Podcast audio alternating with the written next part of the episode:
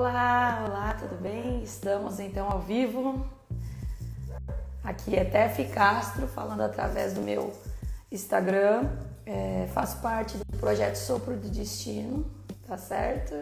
Eu, juntamente com Rafa, minha mãe, a gente trabalha. Hoje a Kellen, vou esperar a galera entrar. A gente trabalha com desenvolvimento sustentável e agroecologia, levando aonde a gente puder, através do trabalho do também troca de conhecimentos sobre agricultura regenerativa, agricultura sintrópica, como quiser chamar, mas hoje é mais agroecologia. Oi! Então, eu vou hoje conversar com uma pessoa que eu conheci exatamente há um ano. Hoje está fazendo Hoje não, ontem fez aniversário de um ano de eu conhecer o Ricardo Lopes. Eu conheci ele também através de uma live é, do Agrocentropia, do, é, do Murilo Arantes, né?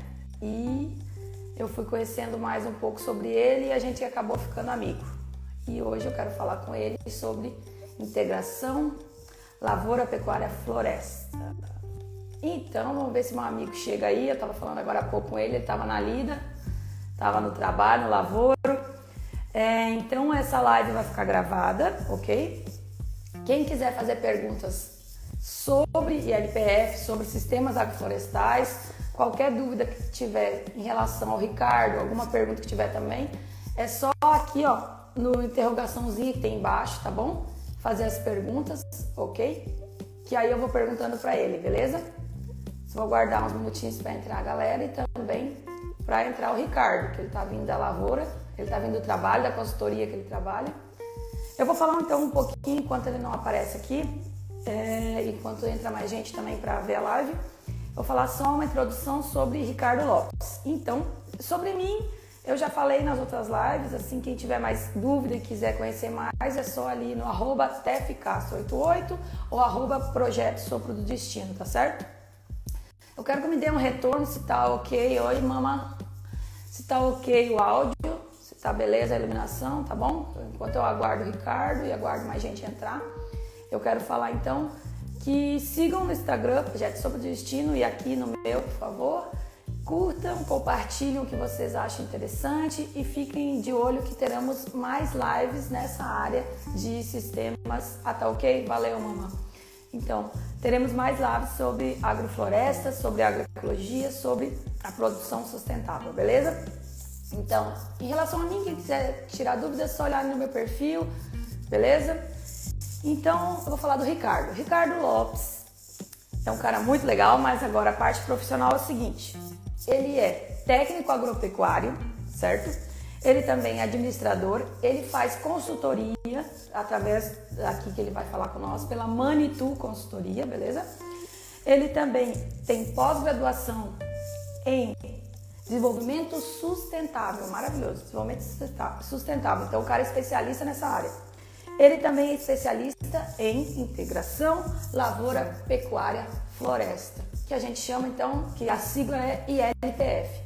E é isso que eu quero falar com ele é interessantíssimo porque a gente aqui no sul, eu estou no momento no Rio Grande do Sul, eu viajo por vários locais fazendo trabalho, assistência técnica, voluntariado e a produção de pecuária é muito grande no Brasil, né? No mundo, mas no Brasil é bastante. Então, tu poder fazer uma pecuária que melhore o ambiente, até para o próprio animal se desenvolver melhor e o ambiente não ficar tão degradado depois do processo de engorda, Todo o processo de criação é maravilhoso. Então a gente que mora aqui no sul sabe que há bastante gente que adora uma carne, que adora um churrasco, que gosta de uma carne ligada mesmo. Então a gente tem que ter é, o pensamento de produzir também sustentável nessa área, não só. Até agora eu tenho falado bastante nas minhas lives, porque eu estou fazendo uma área experimental aqui pertinho, aqui mesmo na região central do Rio Grande do Sul, igual as áreas que eu trabalhei lá no Nordeste, só que como é, aqui eu nunca tinha feito assim agroecológico, né? Acostumada à monocultura, que foi o que eu estudei, eu também sou técnico agrícola. Então, eu tenho pouco conhecimento, eu tenho pouco sobre silvopastoril, alguma coisa que eu aprendi no técnico, mas essa conversa com o Ricardo é bem importante para a gente trazer esse conhecimento já que gostam de churrasco, o bom gaúcho gosta de churrasco, gosta de uma carne de boi, né? Então, que dê para produzir sem degradar tanto e para melhorar o ambiente para o animal, né? Para não estar tá direto no campo, descampado assim, sem vegetação, que possa ter árvores. Pois é, cadê Ricardo, hein? Ai, gente, deixa eu ver se eu acho esse homem. Pera ainda. Guardar mais um pouco chegar. Ele estava vindo da lavoura, gente. Pense, o homem é trabalhador. Alguém tem uma dúvida sobre IPF? Alguém quer perguntar se já ouviu falar? Se gosta dessas áreas assim agroecológicas? Já que estão olhando a live, eu acho que vocês gostam, não é mesmo? Deixa eu dar uma olhadinha aqui se eu encontro. Ele deve estar se ajeitando para falar. Se ele estava no lavoro, né? Ei, Ricardo. Alguém tem alguma pergunta aí? Quer saber alguma coisa antes do Ricardo entrar? As perguntas podem colocando aqui, mas é mais fácil pela interrogação, fica mais fácil, né? A gente falar pela interrogação. Pois é. Vamos ver se eu acho o Ricardo. Guardar o restante e entrar aqui. Vamos ver se a galera que eu convidei, eu convidei uma galera para ver essa live. Ah, lembrando então que amanhã eu vou conversar com o João Gilberto. Ele é engenheiro florestal, ele viajou para vários locais do Brasil e do mundo. Oi, tudo bom? Tudo bom? É, quer que fale sobre o quê? Sobre o exemplo da, na agroecologia. Ah, isso é muito importante. Ainda mais nessa área que a gente vai, vai falar. É, o exemplo. Eu vi em todos os locais que eu fui que a agroecologia, os sistemas agroflorestais, ainda dão dúvida nas pessoas. As pessoas não sabem se o sistema vai funcionar, se o sistema realmente dá certo, porque é acostumado com a monocultura, né? Então, quando tu fala um sistema é, diferenciado, muitas vezes as pessoas não acreditam ou, ou já estão acostumadas com o sistema de monocultura, né? Então, aqui minha mãe falou do exemplo de agroecologia. Quando você mostra que funciona, mostra que é rentável, dá o exemplo, aí, aí sim, aí o cara amplia a mente e vê que funciona e vai querer fazer na sua área, vai querer fazer desse modo. Tudo bom, gente que está entrando? Tudo bem? É, fique aí ligado, o Ricardo está chegando. é, então, eu acho que o exemplo é o que mais funciona. Você falar que nem a gente está falando aqui é bom. É bom porque eu, quando descobri os sistemas agroflorestais, foi olhando a novela.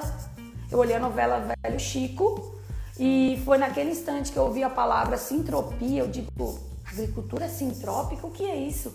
Eu não conheço, eu quero conhecer. Como é que eu sou técnico? Eu já era técnico há um tempo e não sabia o que era isso, né? Só conhecia o silvo pastoril e algumas coisas que a gente vai conversar aqui agora, mas eu não conhecia agricultura sintrópica.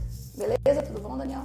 E, e quando eu vi na novela, eu fui pesquisar. Então, esse, eu, é isso que eu quero trazer com as lives. É dar uma ideia para a pessoa. Eu não quero dizer que eu sei tudo aqui, não. Que eu estou trazendo gente que sabem muito. Que eu quero aprender com eles e passar esse conhecimento. Mas no momento que eles veem o exemplo, tudo bem, Daniel? No momento que eles veem o exemplo, que eles veem uma fazenda produzindo, ah, é outra história. O exemplo é tudo. É assim com criança, por isso que eu gosto de desenvolver muito agroecologia com crianças. Porque a agroecologia, quando demonstrada para as crianças, elas vão crescer e no futuro vão querer reproduzir assim. Tá entendendo? Eu fui criada assim, várias vezes eu já disse. Eu fui criada na agricultura, claro, no modo convencional, mas nem tanto, porque minha avó tinha horta bem biodiversa, né? Uma horta bem agroflorestal. Então, minha avó, minha bisavó, então eu vi isso, eu cresci com isso. Então, o meu exemplo é o que me levou a hoje a estar aqui falando sobre isso, a estudar sobre isso, a querer desenvolver cada vez mais isso. Então, é, se eu puder levar mais gente a pensar sobre sustentabilidade, já me, me, me deixa muito parceira, muito feliz quando eu trabalhei em Alagoas, é, foi interessante, porque era uma área de queimadas. O povo, para produzir, eles queimavam. E eles não estavam acreditando que funcionava de outro modo. Eles queimavam para abrir campo para poder aí iniciar a agricultura. E aí, Ricardo, deixa eu chamar aqui o amigo. Chegou o Ricardo. Então lá a gente começou com o exemplo de uma área experimental e funcionou. Já teve algumas pessoas que, que quiseram, né? que quiseram. Deixa eu chamar ele aqui. desse modo, porque eles viram um exemplo da minha área experimental, né? Então, deixa eu chamar meu amigo aqui. E aí, bom, Ricardo? Boa noite, minha amiga. Boa noite. Tudo bem e você? Tudo bom.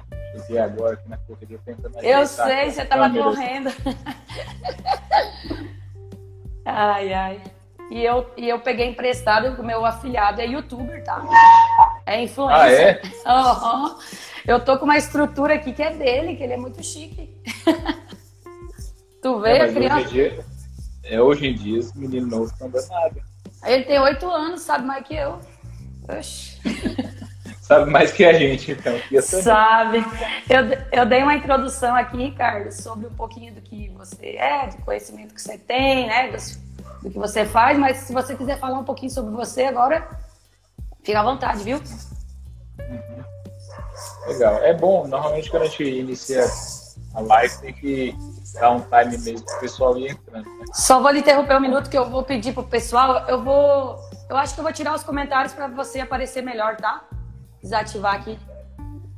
Desativar comentários. Aí, agora ficou melhor. Aí. Pode falar. Beleza. Então vamos lá, enquanto o pessoal vai chegando, a gente vai proseando. Então, boa noite a todos e a todas. Eu sou Ricardo Lopes, é, trabalho com ILPF, trabalho com pecuária regenerativa, sistemas agroflorestais. E aí a gente já tem uma, uma longa, apesar do tempo, né, da idade, eu sou novo ainda. Sim. Mas já tem uma caminhada aí na, na uma longa caminhada aí nessa estrada, trabalhando com sistemas integrados, né?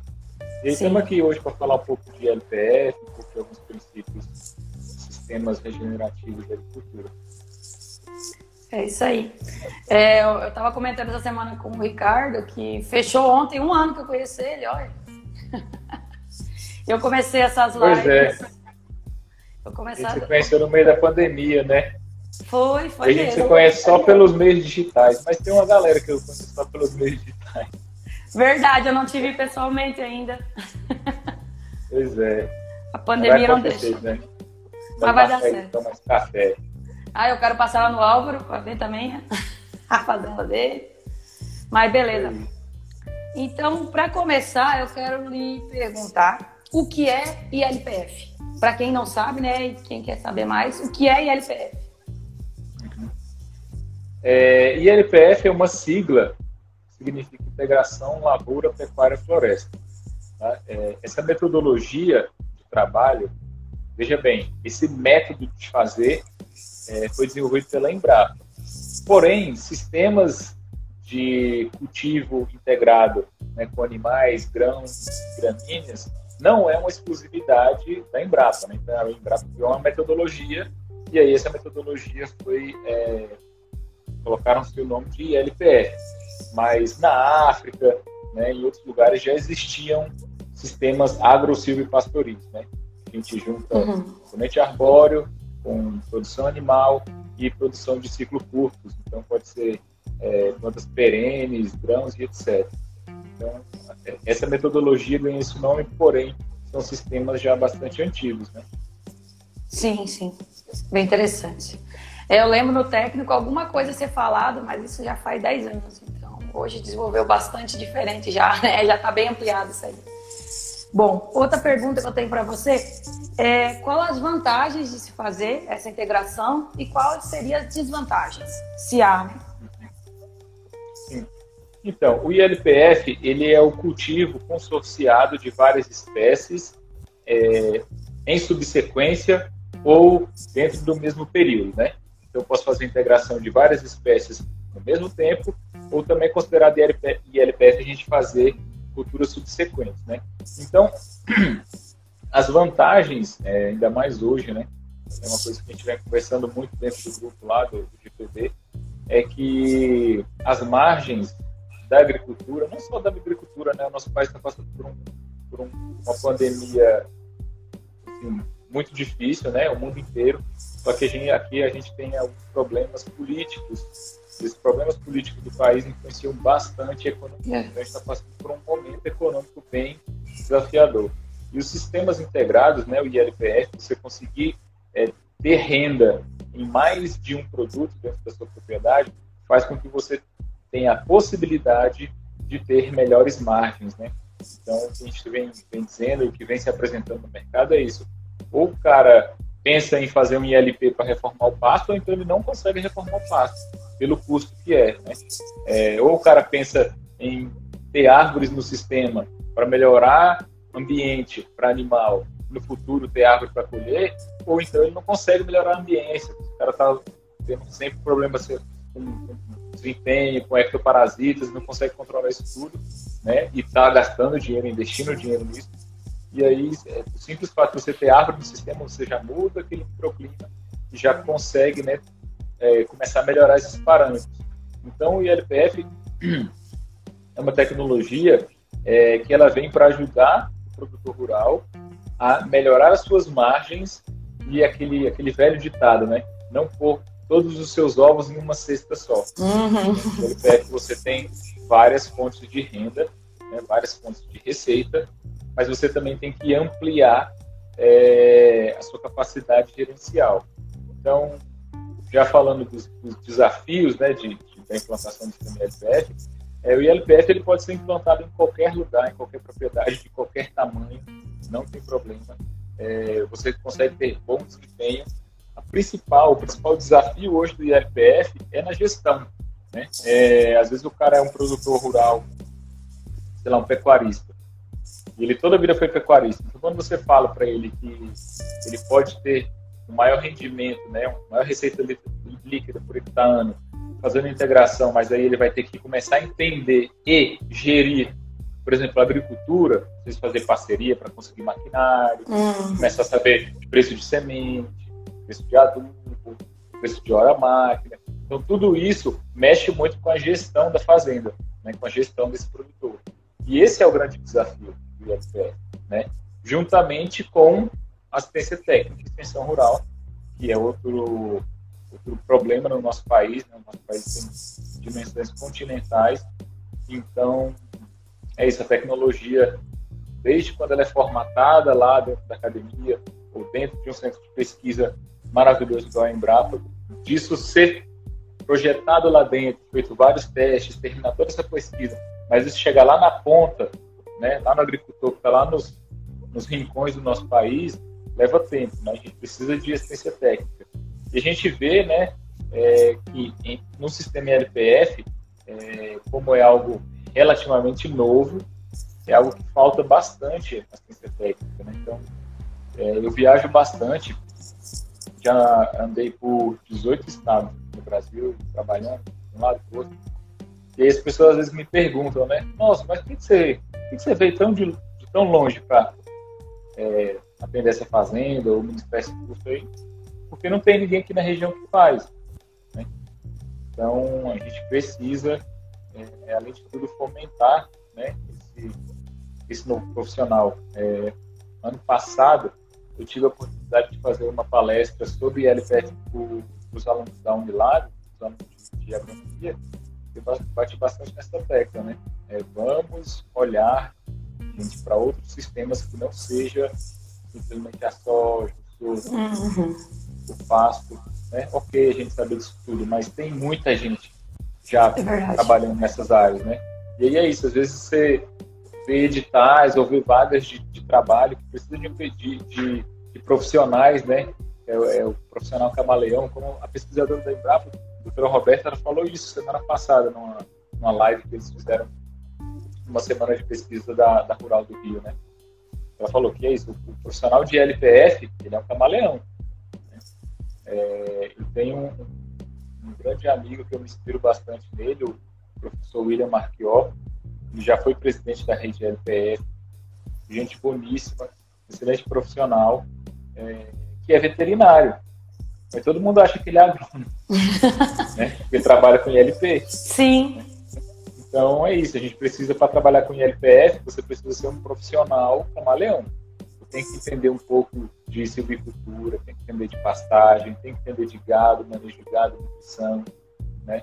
tem que entender de manejo de floresta, tem que entender de solo, né? tem que entender de milho.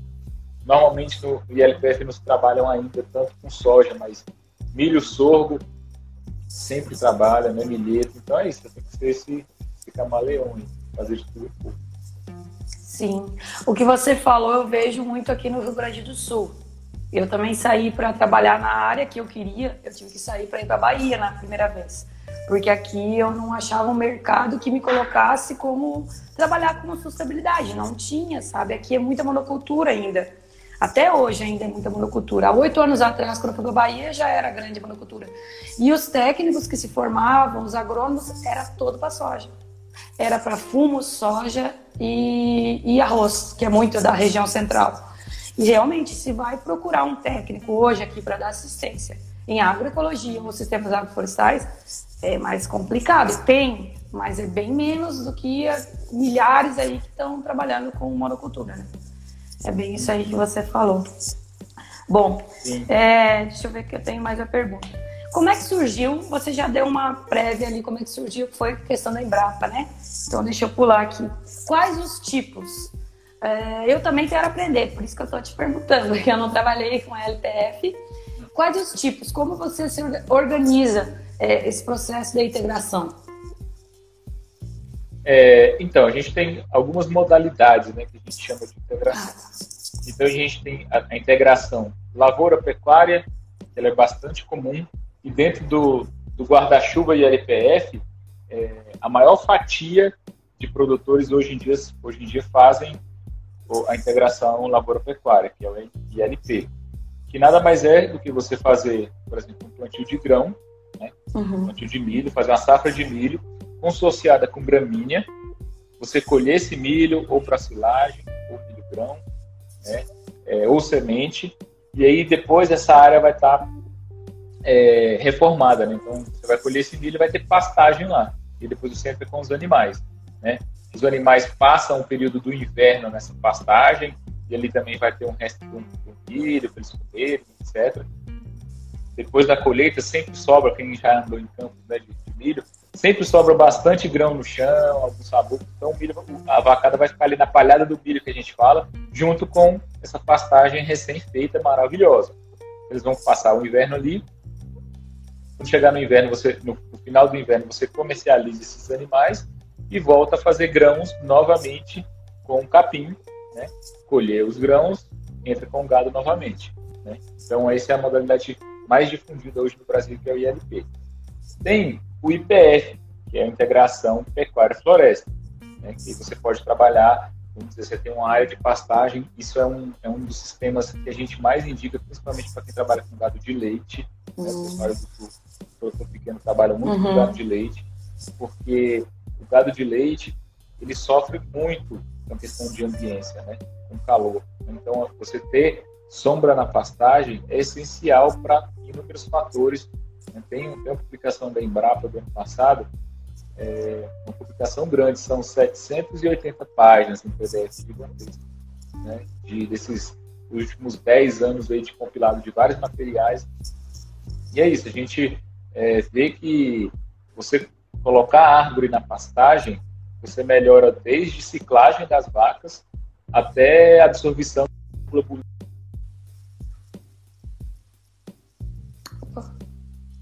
Cortou o áudio. é, voltou? Você tava voltou. Você estava na parte de eu ouvi a parte do ciclo da ciclagem nas vacas. Isso. Então tem estudos que comprovam que vacas que estão em áreas sombreadas ciclam até 20% a mais. Então quer dizer, se ciclo é 20% a mais, diminui o número de protocolos, enfim todos os custos envolvidos. Né? Uhum. Né? É, Para quem trabalha com cria, né? É, bezerros que nascem em áreas que têm sombra, né? Esse primeiro ciclo de vida ali, né? Os primeiros meses estão em áreas que têm sombra, é, o bezerro consegue absorver melhor as imunoglobulinas do leite. Então, quer dizer, é um, eu, eu, consigo criar bezerros com um sistema imunológico melhor. Então, é maravilhoso para todos os animais, mas para o gado de leite é especial. A gente ter é, sempre sombra nessas áreas de pastagem, áreas de descanso. Então esse é um dos, dos sistemas, né? Você tem a pastagem implantada, né? A pastagem já está legal, um sistema rotacionado, adubação, ok. Você entra com linhas de árvore nessa pastagem.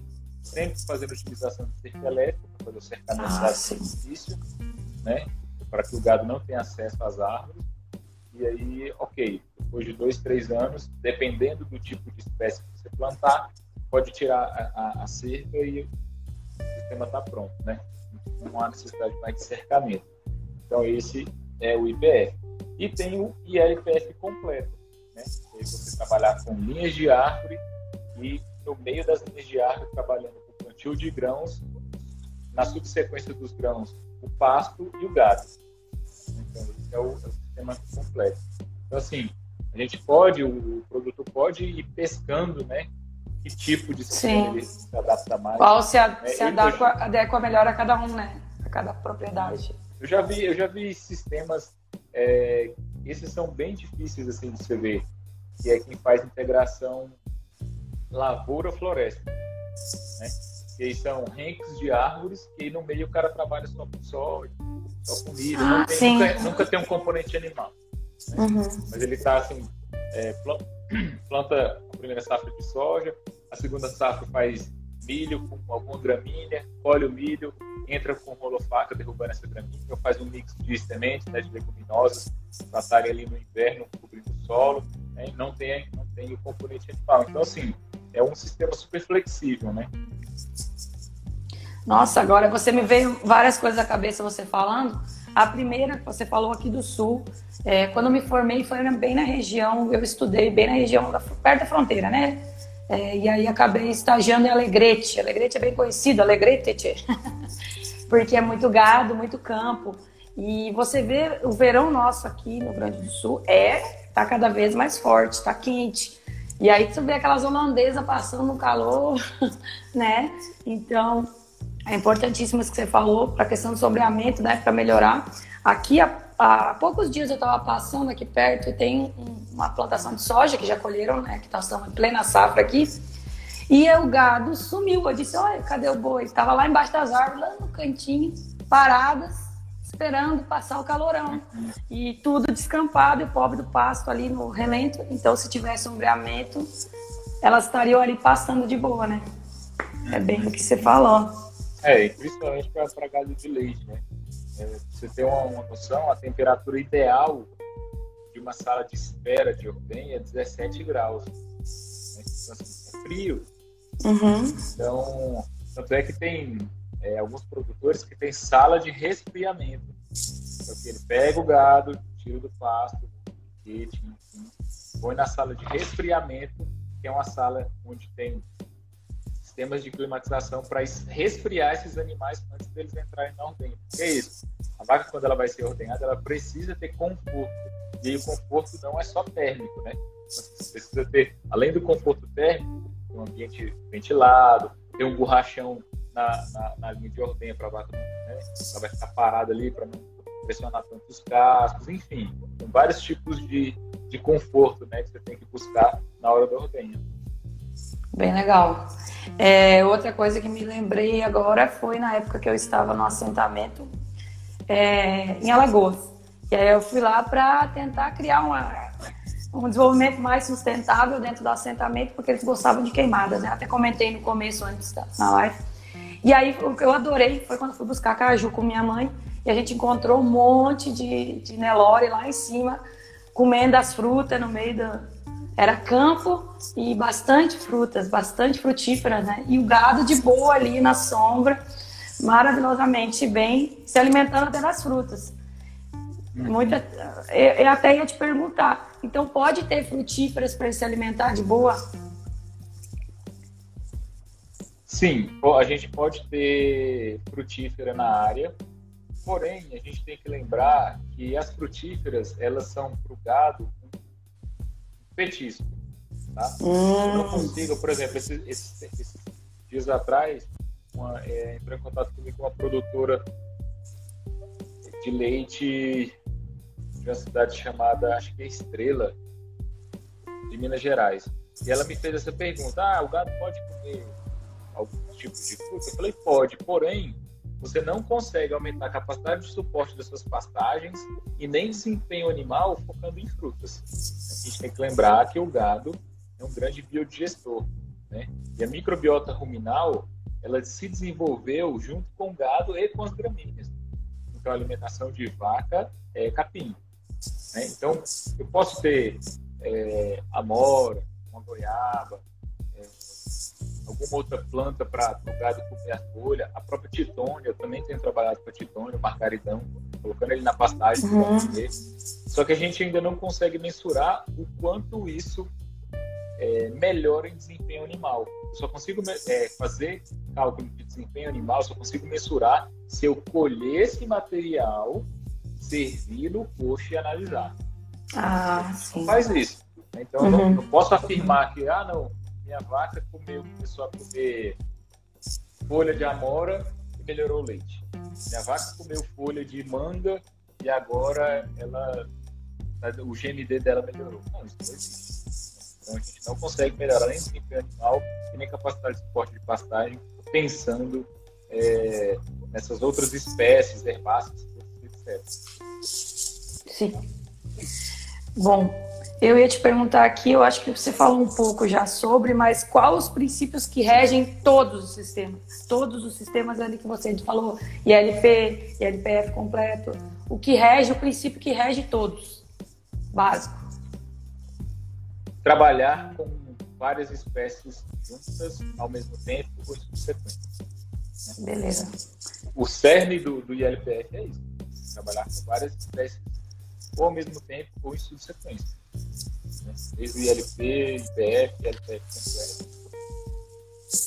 Você também já comentou da questão que pode ser em qualquer propriedade, né? Que eu tinha uma pergunta aqui sobre pequena propriedade, mas então os produtores podem ficar tranquilos que não importa o tamanho da propriedade, dá para introduzir, né? Sim, e dá para trabalhar com, com, outros animais, não necessariamente ser com, com gado. Você pode trabalhar com pequenos trabalhar com, com ovinos, caprinos, né, bubalinos.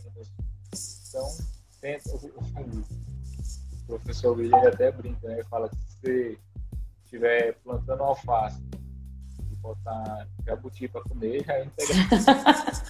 já é integração. Assim, não, tem, não, tem, não tem limite de tamanho de propriedade.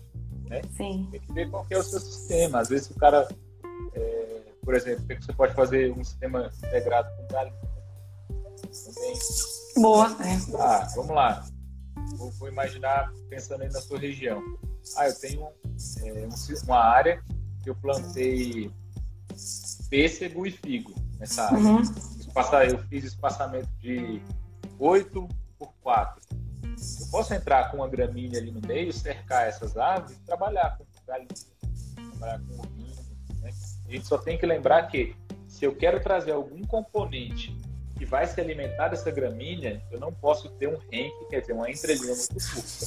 Ah, sim, sim. Senão, esse, essa entrelinha começa a sofrer muita incidência de sombra e aí a, a, eu baixo muito a produtividade das gramíneas. Né?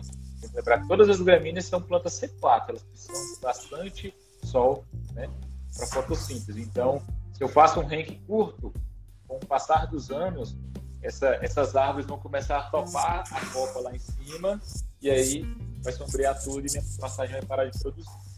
Sim. esse, esse cuidado na hora de projetar. É, você me lembrou agora que eu estava olhando algumas postagens da Karen Hanze, ela está fazendo ovos orgânicos. A gente tem o exemplo do Toca, do, também do Diniz. Tem muita gente, graças a Deus, agora que a gente pode falar e mostrar que funciona esses sistemas. Bastante gente fazendo e divulgando nas redes sociais, né? Isso é importante. Sim, sim. Bom, deixa, deixa eu ver se eu tinha mais alguma pergunta aqui para você. É, bom, essa é boa também. Depois de quanto tempo introduzido o sistema, você vai ter um retorno positivo? Que você pode dizer assim agora, você está com retorno positivo já? Então, a gente consegue mensurar esse retorno positivo de várias formas. Né? Então, posso mensurar esse retorno positivo, por exemplo, é, financeiro, que é o que financeiro, né? retorno financeiro. Então, é se eu coloco trabalhar com vamos, vamos pensar no ILPF completo. Você vai ver que o custo da sua pastagem de primeira, que vai ser uma pastagem né, de excelente qualidade, vai ser mais baixo do que se você tivesse uma formação de pastagem convencional. Com o passar do tempo, a produtividade da sua soja, do seu milho vai aumentar, porque a gente vai aumentar a produção de material orgânico nessa área. Né? Trabalhando com silvicultura, no futuro você tem madeira para colher, você já melhora a ambiência para o gado, então é isso.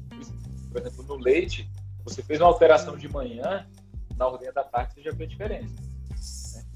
E aí, isso eu estou falando de ganhos econômicos. Se a gente pensar em uhum. é, ecossistêmicos, aí a gente pode pensar em pegada de carbono, mensurar quanto de carbono sua área está sequestrando, para você, é, sei lá, tentar tirar um selo de carne e carbono neutro. Né? Então, os ganhos são, são infinitos, assim, tem, tem ganhos de, de, todos os lados, né? O ganho é, na questão de paisagem, né? Depois a gente Nossa, tem um, é verdade. Uma área, uma área de pastagem bem formada, piqueteada, é bonita, mas uma área de passagem com árvore é outro visual, né? Então tem essa coisa da beleza cênica também. Enfim, tem ganhos, é, são inúmeros os ganhos, né, dentro desses sistemas. Sim, é, eu pergunto porque a maioria quer saber o financeiro, né? Mas é, para mim, os outros dois são importantíssimos os outros dois ganhos que nem você falou, tanto da paisagem quanto do retorno nas outras áreas. E você me falou dessa beleza, enche os olhos, você vê. Eu vejo as fotos, eu adoro seguir a toca, né? Do Diniz e a Rizoma também, que até apareceu no Globo Rural. É, que graças estão bastante divulgando nas redes, agora até na TV. E é tão bonito de você ver aquele sistema organizado e produzindo bem biodiverso. É outra imagem que você vê. É outra coisa. Sim, a, a, a poder chegar. Ela, ela conta bastante, né? É, eu fiz uma pós em desenvolvimento sustentável e a gente tinha uma matéria que tinha valoração ambiental. E valoração ambiental, ela fala disso, né? É você chegar numa cachoeira e tentar mensurar o valor que ela tem. Não só financeiro, né? Mas é sistêmico, enfim, tá? A beleza sempre conta bastante também, né? Um local arborizado, com flores, né? aí já entra a coisa das abelhas. Então, então são múltiplos ganhos. É. Outro que eu me lembrei que é lindo de se ver, até vi que ela estava olhando ela, o casal, né, que são da Fazenda Mata do Lobo. Isso, Mata do Lobo. Também ah, as imagens são Maria, lindíssimas. Maria Vitória. Maria Vitória Goiás. Nossa, lindo Goiás, demais. Ah, eu quero para Goiás, eu não conheço Goiás ainda. Pois é, Goiás é bom. É bom? Ah, eu quero conhecer. Eu conheço Minas, mas Goiás eu não conheço ainda não. É, bom, eu tinha mais umas duas perguntas aqui, ó. É, como selecionar essas espécies florestais para compor o sistema? Então, a gente tem alguns parâmetros que a gente segue quando a gente vai fazer recomendação para os clientes, né? É, de quais espécies plantar. A primeira delas, que tipo de espécie madeirável produz na sua região? É, quais são os, é, as características edafoclimáticas da sua região para produzir determinada espécie? Essa é a primeira questão. Segunda questão, na sua região tem cadeia produtiva para essa espécie? Ah, eu quero plantar um tipo de madeira ou um tipo de fruta, enfim. E na minha região é fácil de eu vender esse material, de vender essa fruta, tem é, uma aceitação boa, esse é o segundo ponto a observar. Terceiro ponto a observar, como é o tipo de estrutura, qual que é a fitofisionomia dessa árvore. Né? Normalmente, esses sistemas, principalmente em LPF, a gente costuma trabalhar com árvores que têm sempre uma copa mais cônica do que formato de taça, né? Esses uhum. é, é, árvores com, com formato de cálice como ela, ela abre muito o braço, né? então ela, ela, a incidência de sombra na pastagem pode aumentar muito, então tem que tomar mais cuidado. Né? É outro ponto. Ah, eu quero trabalhar com nativas. É, na sua região é possível depois fazer corte de nativas? Então será que faz sentido plantar nativas? Ou é melhor trabalhar com exóticas? Né? E aí depois disso, aí você vai juntando essas informações e aí você vai lançando essas cartas, né, que são as, as, aves, né, quais são as espécies que a gente vai trabalhar. Então, basicamente, são, são quatro ou cinco variáveis principais que a gente avalia. Depois disso, a gente formata ali uma,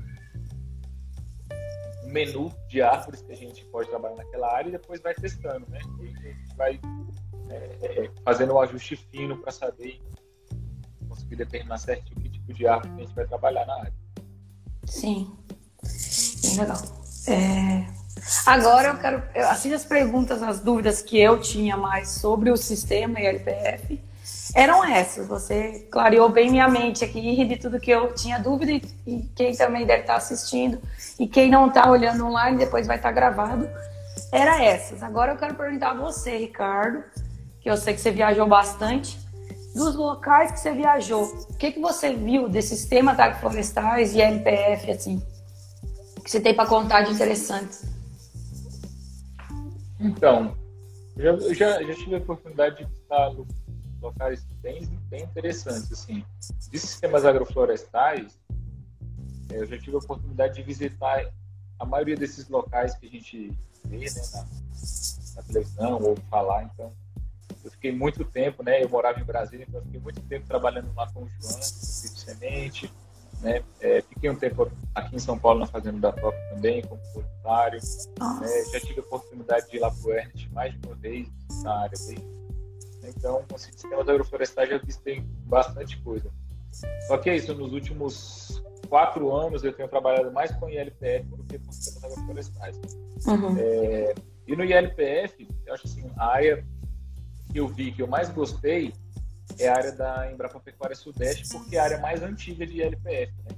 É a área lá de 13 anos. Nossa. É, então é um sistema já bastante desenvolvido, que a gente consegue trocar várias ideias, saber como é que foi o desenvolvimento. Né? Mas, ah, pô, em Goiás tem áreas muito legais, a Fazenda da Barra, depois sigam aí no Instagram, Fazenda da Barra, lá no em Nazar, em Goiás, é um parceiro nosso também, tem um sistema ILPF também, umas pegadas agroflorestais bem legais. Legal. Tem, tem, tem, tem bastante sistema legal e tem muita gente fazendo.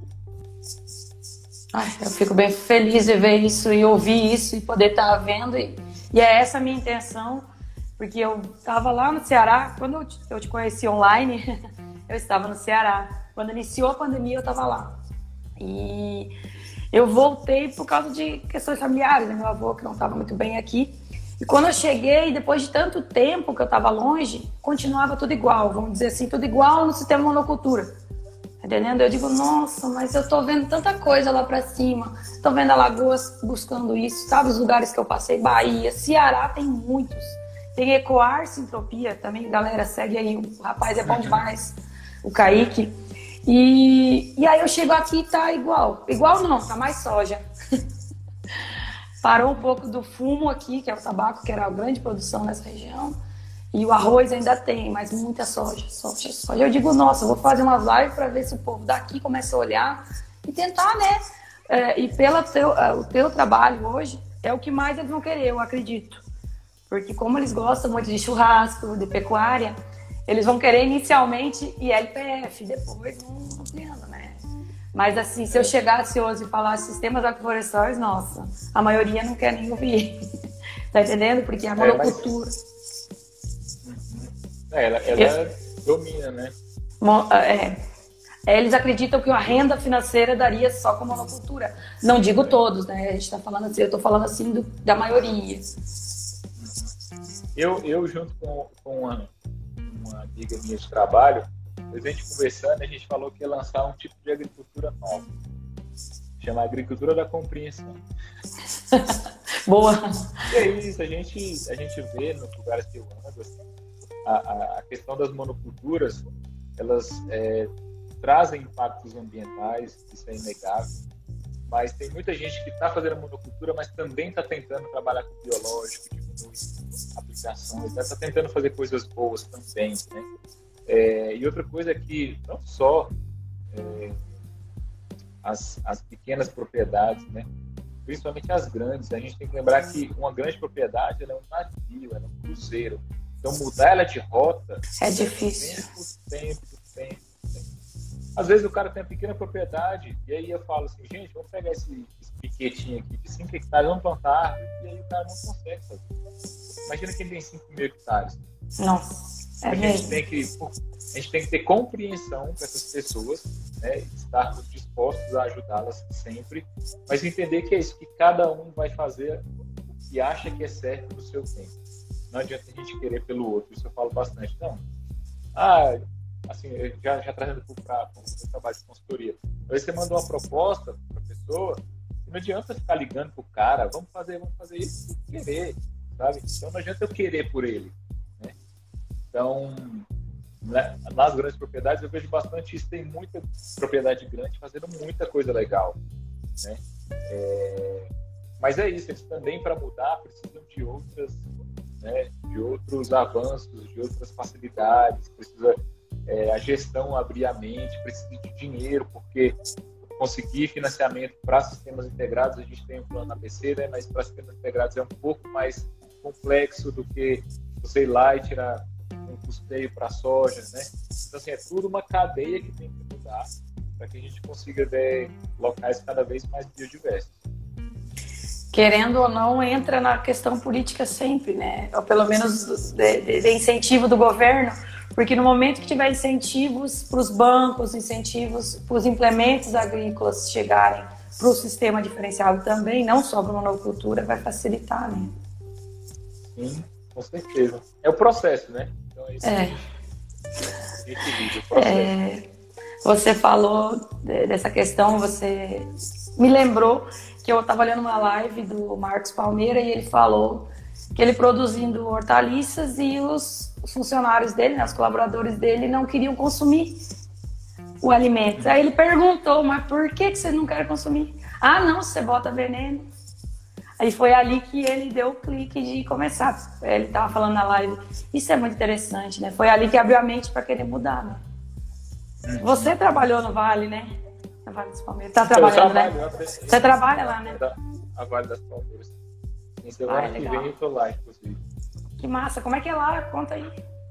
Eu fico curiosa olhando as fotos. lá, lá, lá, lá, é um projeto bem.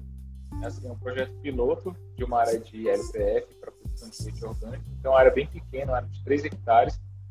A gente fez 25 piquetes e plantamos árvores, né? reformamos a pastagem. Então, é um, é um sistema que vai ficar bem bacana, mas ele está bem no início ainda. Né? A gente plantou no fim do ano passado.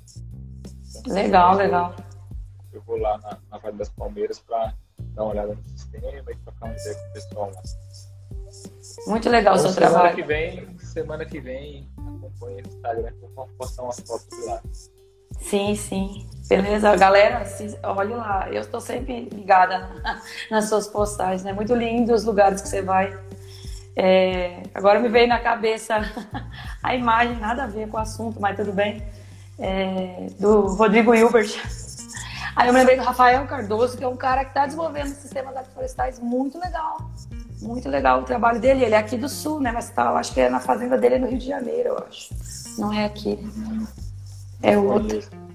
É, eu acho que não é aqui, não. Aí do sul, aí do sul eu nunca trabalhei, só fui pro Paraná. Trabalhei no Paraná, você trabalhou. Porque tem pouco. Também não. Aqui em Santa Cruz do Sul tem a Cepa Cipó. Quem quiser, que é do Sul, que tiver interessado, a Cepa Cipó faz trabalhos nessa área. Até o Namastê já veio dar curso aqui em Santa Cruz do Sul. Sinceramente, eu acho que é o único lugar que eu conheço também, daqui do Rio Grande do Sul, né? É o restante, assim, que eu conheço é permacultura. E Paraná eu sei que tem bastante. Santa Catarina tem alguma coisa também bem legal. Mas Sim, eu já estive no, no, no, no Paraná. Trabalhei em Guaíra primeiro, com os indígenas lá na fronteira. Depois trabalhei em Cascavel também. Eu morei eu morei em Maringá um tempo, mas Maringá é bastante monocultura também, bastante. Bastante soja, né?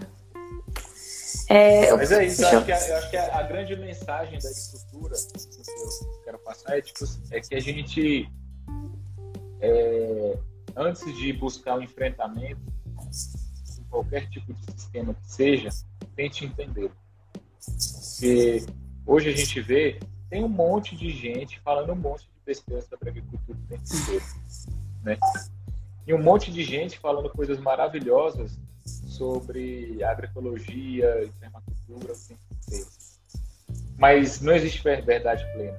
Existe muita gente legal fazendo coisas muito importantes e legais dentro da monocultura e existe um monte de gente ruim fazendo porcaria dentro dos sistemas agroecológicos, permacultura e agrofloresta também.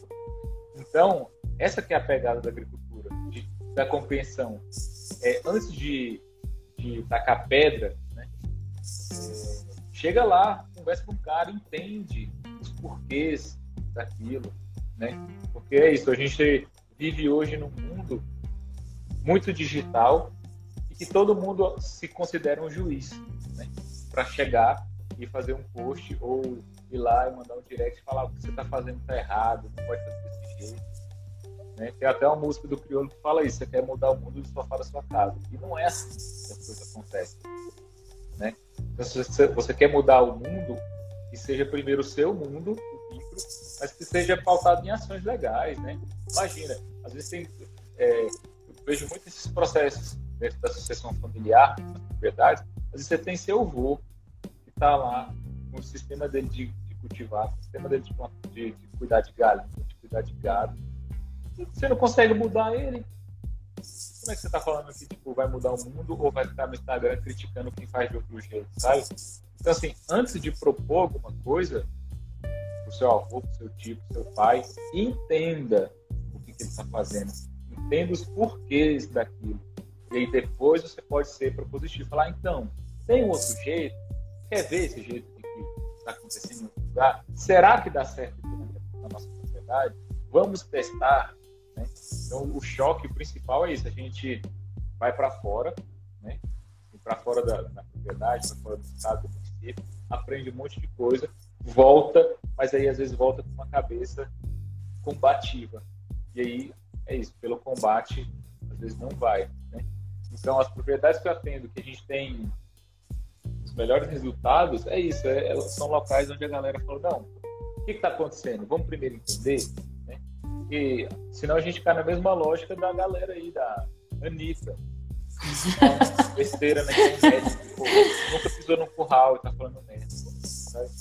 Verdade. A gente tem que. É, esses dias rolou um movimento muito louco, né? Que a Heineken fez um post, né? Tipo, segunda-feira sem carne. Uhum. A galera falou, como assim? Como assim segunda-feira sem carne? Tipo assim, a galera bebe cerveja fazendo churrasco e tal. Aí rolou um super movimento da, da, galera da pecuária na internet. A Heineken foi lá, se retratou, não sei o quê. Uhum. Mas ficou lá nos, nos trend topics lá bombando, né? Tipo, churrasco sem Muito Heineken. radical, né? É, então assim, tenta compreender. Acho que essa é a, a mensagem. Claro. É, isso aí que você falou é verdade. Tem tantos radicais agora dentro da, das redes aí que, nossa senhora, é 880 e não. E na hora de falar, como você falou, fala só um monte de baboseira. Nossa. Olha, agora que eu olhei aqui, falta poucos minutos, eu quero perguntar para você. Não, primeiro eu quero agradecer. Muito obrigada por estar aqui falando comigo. Eu, eu fico muito feliz. É, foi uma honra ter, ter podido estar aqui nesse momento com você e eu te acompanho nesse ano e vejo que você é um cara incrível você está trazendo conhecimento maravilhoso, o seu trabalho é incrível mesmo. Olha, parabéns. E eu estou fazendo essas lives para trazer assim pessoas como você que estão fazendo o trabalho, estão desenvolvendo sustentabilidade onde chegam. E como você falou, foi ótimo é, de trazer o conhecimento desse modo, de entender a pessoa e aí sim ver o que, que é adequado a cada um para poder cada vez mais a gente fazer sustentabilidade. Aí eu quero perguntar o que você quer falar mais alguma coisa, o que você gostaria de falar. Então, só agradecer também a oportunidade pela prosa boa, né? que a gente continue aí fomentando essas discussões é, tão essenciais, né? Nesse, nesse momento né, que a gente vive, onde a gente tem um país que é super produtor de grãos, e uma saca de, de milho é 100 reais, o agricultor familiar não consegue comprar um saco de para dar para galinha dele. Né? A gente é, vive num país que é super produtor de grãos e a fome está aumentando. Né? Para que a gente possa sempre fomentar essas discussões pautadas, lógico, sempre com respeito, mas que a gente é, seja cada vez mais se apropriando dessa discussão política e que sempre vai para o lado da agricultura também, né? A gente conseguir fazer escolhas melhores, conseguir ter um futuro melhor. Porque quando, quando a gente está falando de LPF, a gente está falando de diversidade, né? Uhum. Então é isso, a gente quer um futuro cada vez mais diverso e com mais abundância para todos. Isso aí, isso aí mesmo, você falou tudo. É, a biodiversidade é poder. Eu não sei porque que fazer a mesma uma coisa só, se nós somos diversos, nós somos pessoas diferentes. A natureza também tem variadas, variadas espécies, variadas. Eu estava aqui na minha hortinha, aí eu me lembrei. É, eu não lembro muito bem a frase, eu não sou muito de decorar, não. Mas dizia assim que você quer mudar, então muda onde você está. Começa onde você está. E como eu estou agora, por conta da pandemia, meio que presa aqui no Rio Grande do Sul, que não está dando para viajar muito e também até meu avô se recuperar bem para poder sair. Então, eu estou fazendo aqui na hortinha que era dele. E que, que nem você falou, eu tive que convencer ele aos poucos e mostrei que dava para fazer sem ureia, sem botar adubo químico, que dava para usar sem botar glifosato. Então, aos poucos, eu fui convertendo ele e já faz dois anos que toda vez que eu venho eu tô mexendo nela. E hoje ele já estava comendo a macaxeira dali, o rabanete, faceiro do modo que está sendo feito. Então mude aí, aonde você trabalho. está, né? Não precisa sair muito, claro, sair para conhecer. Eu adoro viajar, eu não vou conseguir ficar muito tempo parada, não. Mas enquanto eu estou aqui, eu quero trazer isso. Mas é isso, então. Tá quase fechando, deixa eu ver. Falta quatro minutinhos. Quer falar mais alguma coisa, Ricardo? Não. ah, eu vou agradecer essa, o espaço. Nosso recado, nosso recado final foi bem é, integrativo e a gente não conseguiu falar sobre tudo que a gente queria. Pois é, eu acabei nem pedindo se alguém queria perguntar. Mas também, futuramente, quando a gente fala de novo. Não, mas é, quem, quem quiser perguntar, manda pergunta lá no direct. Eu... Ah, então, ó, viu? Quem tiver alguma dúvida que eu acabei não perguntando aqui pro Ricardo, quiser saber mais, é Manitu, é Manitu, né? Arroba Manitu. Manitu é Consultoria. Manitu Consultoria, isso mesmo. Desculpa. É, eu quero agradecer o espaço, que eu tava lá no espaço que eu ia fazer a live e acabou a luz lá. Aí eu tive que vir pra cá que é o espaço da Janice, que ela é advogada, minha amiga. E aí eu vim para cá, o espaço, usar o espaço dela aqui. Quero agradecer a Janice. Que bom. É, deu tudo certo. Mas é isso, brigadão, viu? Um beijo. Eu vou passar por Até aí, mais, viu? eu tava combinando com o Tava combinando com o Álvaro, que eu quero passar lá também, que eu tenho muita curiosidade de conhecer ele pessoalmente. Ele é muito legal. É, eu fico. Pois é, foi teu primo que aproximou mais eu ter coragem de falar com você, porque eu vi você na água, teu eu digo, ah, será que ele vai me responder, né? Aí eu, o teu primo tava numa live, que tinha recém falado com você, ele abriu para falar comigo, eu digo, olha, já faz um é, ano também. Fazia, é, ele fazia essas lives, ele abriu a live e tava chamando o pessoal para entrar lá pra. É, aí eu tive mais coragem e conversei com você. Aí, deu certo. Beleza, então. Então, valeu, um abraço, tudo Boa de bom, noite viu? a todos e a todas. Boa noite, muito obrigada quem assistiu, vai ficar gravado. Assista, curte e compartilha aí no Instagram e siga a gente, viu? Isso aí. Abraço. Valeu.